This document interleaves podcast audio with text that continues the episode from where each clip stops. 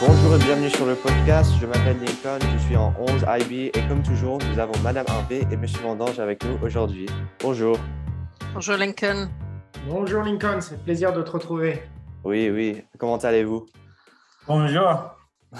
Oh, on a une So, troisième yeah, personne avec nous aujourd'hui. Oui, donc vous avez entendu une, euh, une voix et donc uh, we have a very special guest today. But uh, before we get on to that, uh, today is the um, beginning of the fourth season of La Voix du Lilas and our first podcast of the school year. So I'm very excited for that and looking forward to it. Um, but before we get started, uh, Ms. Harvey, uh, Mr. Mondange, uh, I just wanted to go over some goals that uh, we might want to accomplish this year. Me personally, uh, I like to have as many languages and cultures presented as possible and to learn as much as possible. So, do you guys have anything you'd like to achieve this year? I think that's a great objective. I think as many different voices that we can get on as possible, I would absolutely support that, Lincoln. Mhm. Very happy that Mr. Lang's with us today. Um, and yes, lots as many different languages. I like that very much. And I also think we need to be mindful of your time because you're now a junior and you have a lot of soccer going on also. So I think we might be in the training up phase, right, Monsieur Mondange? Absolument, faut que tu fasses bien attention cette année. Moi, j'aimerais garder cette, bah, voix du lilas, mais une voix un peu différente, quelque chose d'un peu moins formel que d'habitude, permettre euh, de, communiquer avec la communauté sur ce qui se passe, sur ce qu'entoure les élèves, l'école et toutes les différentes personnalités fantastiques euh, qu'on croise au quotidien. Donc, euh, ce podcast, ça nous aide, ça nous lien, ça, crée, du lien, ça, ça crée du lien dans la communauté et j'encourage vraiment tous les élèves de la sixième à la terminale de l'écouter parce qu'il est bien fait, ton podcast, Lincoln. Well, merci beaucoup. So now let's introduce our very special guest. You uh, briefly heard Ms. Harvey mention it, but who better to ha- uh, have for the first podcast of the year than our new Dean of Students, Mr. Lang. So thank you for joining us today. Thank you for having me. I really am uh, excited and honored that y'all invited me to be your first guest. So, you know, I have a I have a, a, a tone and a standard to set, I guess. well, you'll you'll do great, and it's great to have you. So, Yes. uh, you know, we're just coming off a first uh, small break of the school year, and just want to ask, how was your your Labor Day weekend? You know, my Labor Day weekend was um, a mixture of working out at the gym, spending time with my um, my amazing my amazing wife, and staying cool and um, being right next to the air condition. Definitely hot, that's for sure. yes. All right, well, let's get into the questions. So, uh, could you just give us a brief description uh, about yourself and what you do here at Lila? Yes. So um, let's let's. I'll start with this. I would. I like to refer to myself as. Um, my name is Tyreek Lang, and I'm a powerful, authentic, trusting leader. Um, I think those three um, aspects of who I am, showing up as a powerful human being, um, being someone who's authentic, true to myself, um, being someone who's trusting, trusting of my own intuition, and also those that I get to do life with. Um, and that means trusting that people have my best intentions at heart and that they know I have theirs. Um, and so, but at the core of who I am, I'm a leader, right? And so um, I always, I'm really committed, I'm passionate, and I'm usually all into what I'm doing. Uh, and that's how I like to def- def- define myself. And so, who I am here at Lila, I'm the Dean of Students. However, uh, I am really the person who's committed to uh, not just enforcing things, but upholding the standard that we've set at this school, um, and really upholding and holding each student, staff member, and team member that we have, and myself accountable. Uh, so that's what I would say I do here. Great. Um, and so you mentioned you're the dean of students. So, what might a high school dean of students day might consist of? You know, not many people have this job, and I think many people uh, look to maybe have a job like yours. So, how how would you describe a day like your like today, for example? Wow, that's a great question. I would say that the dean of students position is extremely fluid. Right, it's based on the needs of the school, um, and it's also based on the needs of of right now. You really operate in the urgency, um, while still operating in a space where you you get to slow things down to kind of operate at a different perspective. So you really get to see things from a larger landscape. Um, and you also get to uh, support students. You get to have conversations with teachers. You have, get to have conversations with other administrators. And I say get to um, instead of have to because I think it's a privilege. I think Mm. serving as a dean of students is a role that often has been looked at at times as like the disciplinarian of the school. But I really think that um, I'm more committed to not necessarily being a disciplinarian, but actually a model of what the school standards are.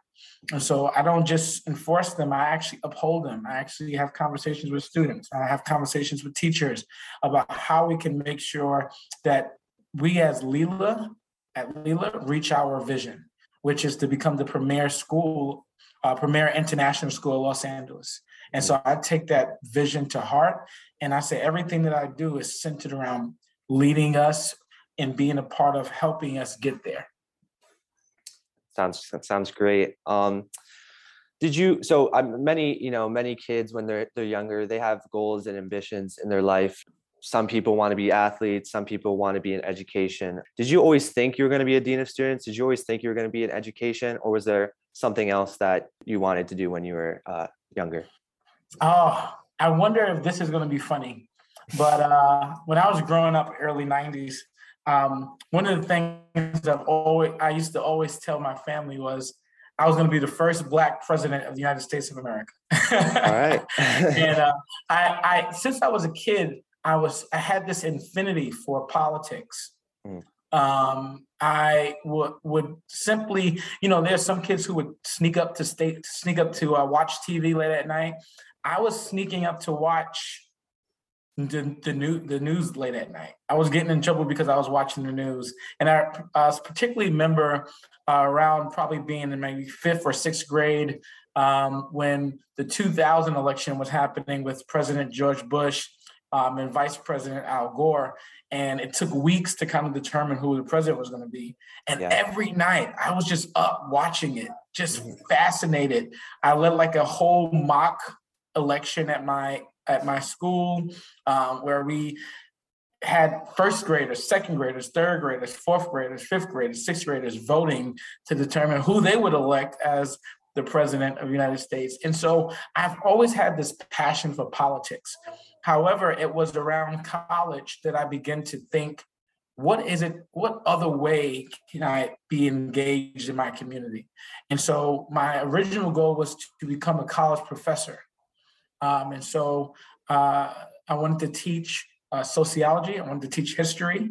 Um, and English was actually something last on my list, but I eventually did four years as a teaching assistant um, uh, and uh, at my grad school.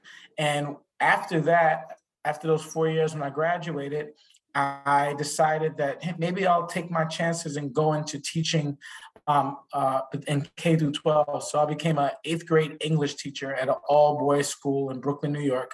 Did that for several years. And then I relocated uh, to Los Angeles, where I also taught ninth and 10th grade uh, English. And so I, I would say that education is a part of who I am. I'm passionate about it.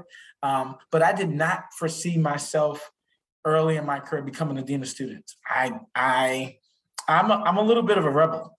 So uh, when, so, however, even in that, I know that there's a part of who I am that's extremely passionate about the standards that we get to set in schools, and kind of everything that you see me doing here was what I what I've been doing uh, as a teacher, walking the halls, having conversations with students, checking in with different teachers, behavior management, um, social emotional management, um, and just caring for students and caring for the place that I work at. And so that's kind of been how I've kind of emerged into operating in this role, but it's been all based on just who I am and how I show up everywhere I go. Very interesting. And you, you know, you mentioned that you had an interest, or you still, I I believe you still have an interest for politics. Uh, You said you had, but is that true? You still have? a- Yeah. Okay. exact- I would say now I'm more so. there's only been uh, what is it, 46 people that have been that, that have been president in the history of our world of the United States. Um, I would say I actually, um, I actually been having some conversations with my wife about what that looks like, um, especially being in a new place. I'm originally from Brooklyn, New York, so uh, I I was really familiar with the politics there and how things systems ran, local politics.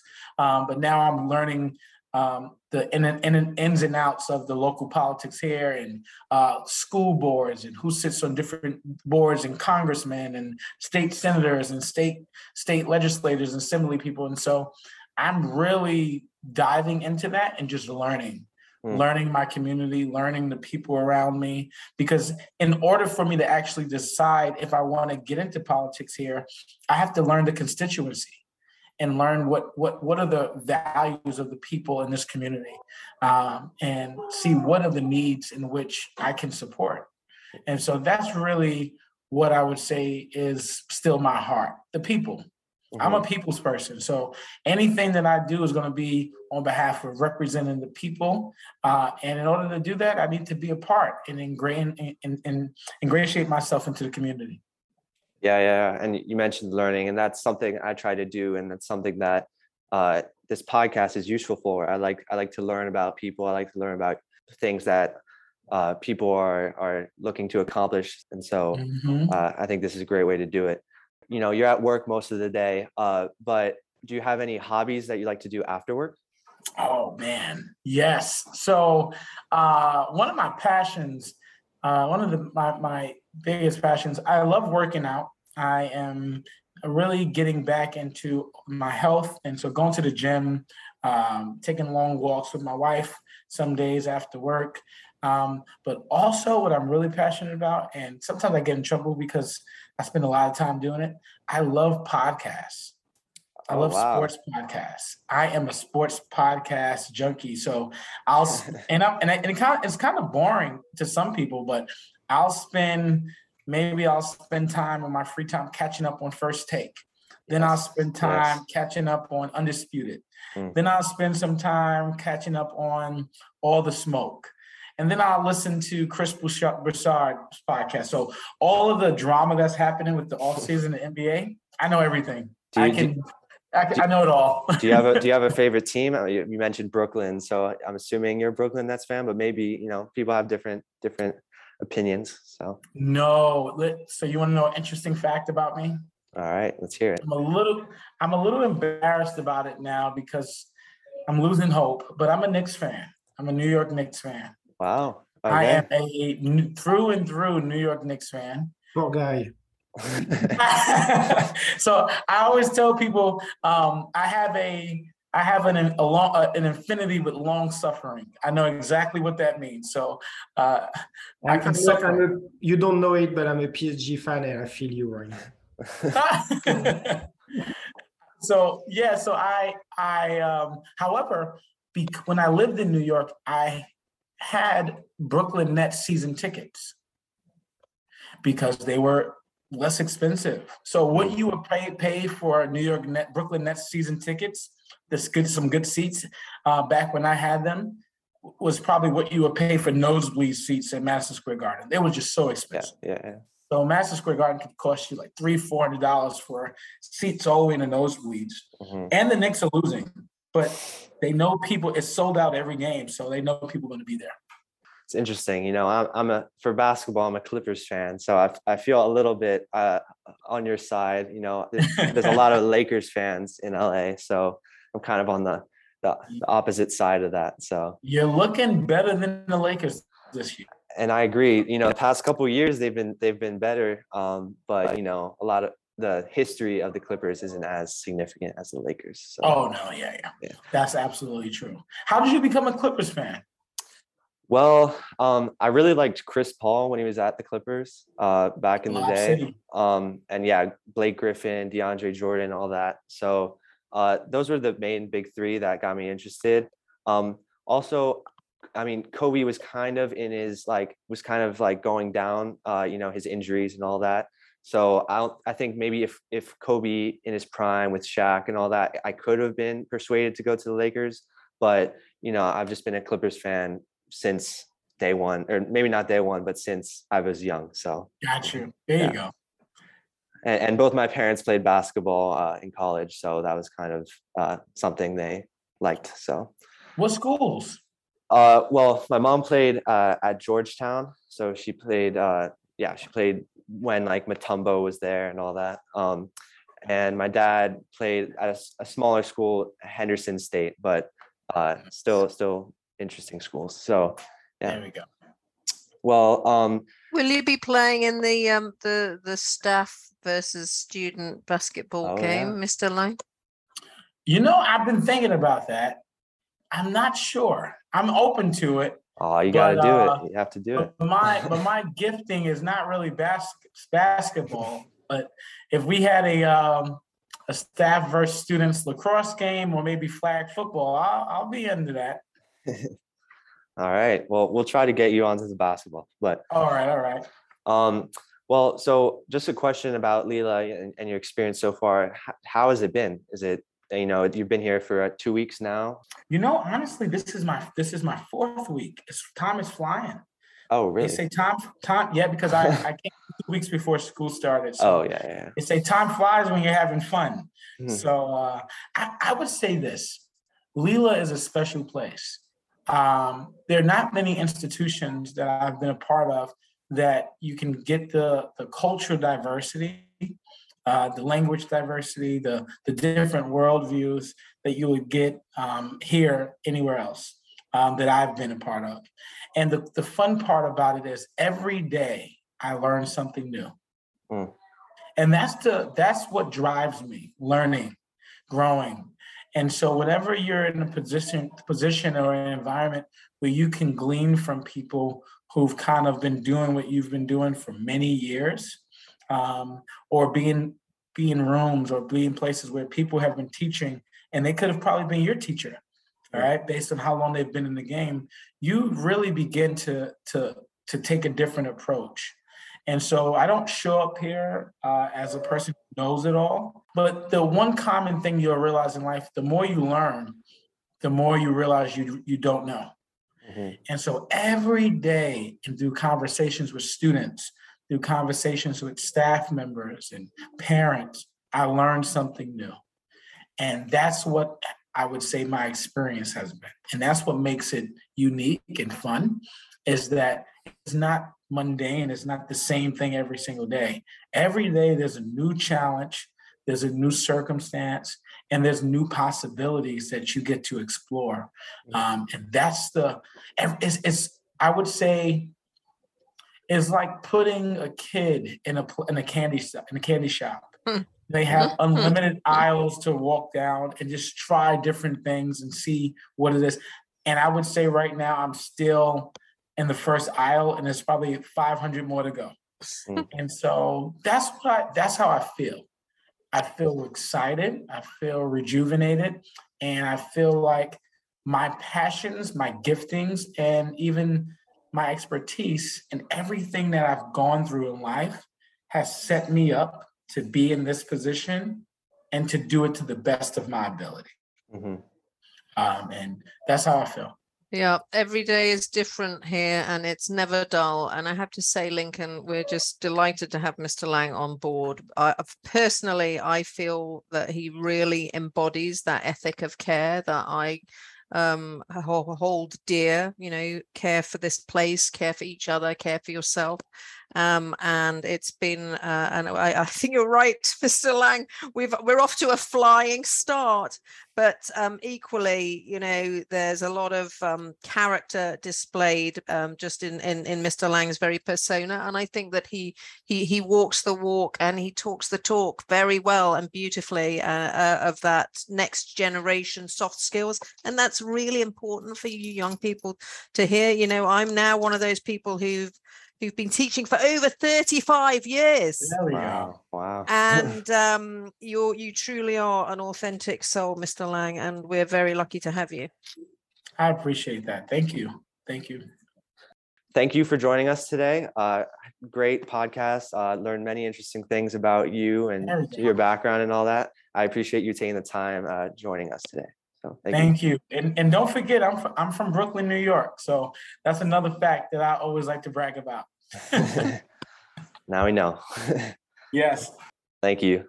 thank you. Thanks, Mr. Lang. Merci, Tyreek. Well, it was great having Mr. Lang on the podcast. Uh, now we usually go through uh, events that are going to occur in the future and events that might have already happened. What is on this uh, the schedule for the next weeks to come? So we've got all sorts of things going on. We've got the eighth and the ninth graders out tomorrow at A Noise Within for Animal Farm. So that'll be a lot of fun. Um, a musical production of George Orwell's um, book. Then on Wednesday, important meeting with Monsieur Mondange. Et oui, le voyage en France pour les collégiens va avoir lieu pendant les vacances d'avril. Demain est la première réunion générale. On va présenter les détails logistiques du séjour et on va en parler un petit peu plus. Donc, si vous êtes en 6, 7, 8, venez demain soir, 5 heures, l'auditorium. On va enregistrer la session et la proposera en ligne aussi. Then on Thursday, sixth graders go out on a big team building exercise, the ropes course, um, Fulcrum field trip. So that's exciting. You'll be involved in a meeting on Thursday evening, Lincoln, the 11th grade college prep meeting, and that's um, on a Zoom link, which was in Mosaic. Great. Um, there's also a uh, head of school coffee that I believe uh, parents should attend, right? Is that correct? Oui, on a, on a dû reporter la semaine dernière à cause du. Il faisait tout simplement trop chaud. Il aura lieu cette semaine, vendredi, et ce sera l'occasion de parler de l'excellente nouvelle euh, qui a été envoyée aujourd'hui, c'est-à-dire l'acquisition d'une partie de, de Pickwick pour étendre le campus de Burbank. Mais il y a plus d'informations qui vont arriver bientôt. D'accord. Euh, et donc, il y a aussi euh, une, euh, une présentation sur l'in- euh, euh, l'Internet et, euh, et tout ça. 21st of September, I believe, at 5:30 with Mr. Moorfield. Um, and yes, because everything changes all the time. So um, yes, we're looking forward to that. So, inter- inter- internet safety. So, Yes. Anything else, Mathieu? Non, je pense que c'est à peu près tout. Euh, il va y avoir plein de choses qui vont arriver. On va avoir une, euh, une open house pour les sixièmes le 30 septembre, euh, suivi du, euh, du repas de rentrée. Donc, c'est des choses qu'il faut marquer sur l'agenda tout de suite. Non, au mois de septembre, ça va être bien, on va être bien occupé, comme d'habitude. oh, donc, so we have soccer season starting up. Uh, athletics is starting up again. Um, I believe a lot of the teams have been set up. Um, and yeah, so looking forward to a good year with the podcast. You know, hopefully uh, everything goes well. And uh, yeah, so we'll see you next week. Semaine prochaine. Thanks, Lincoln.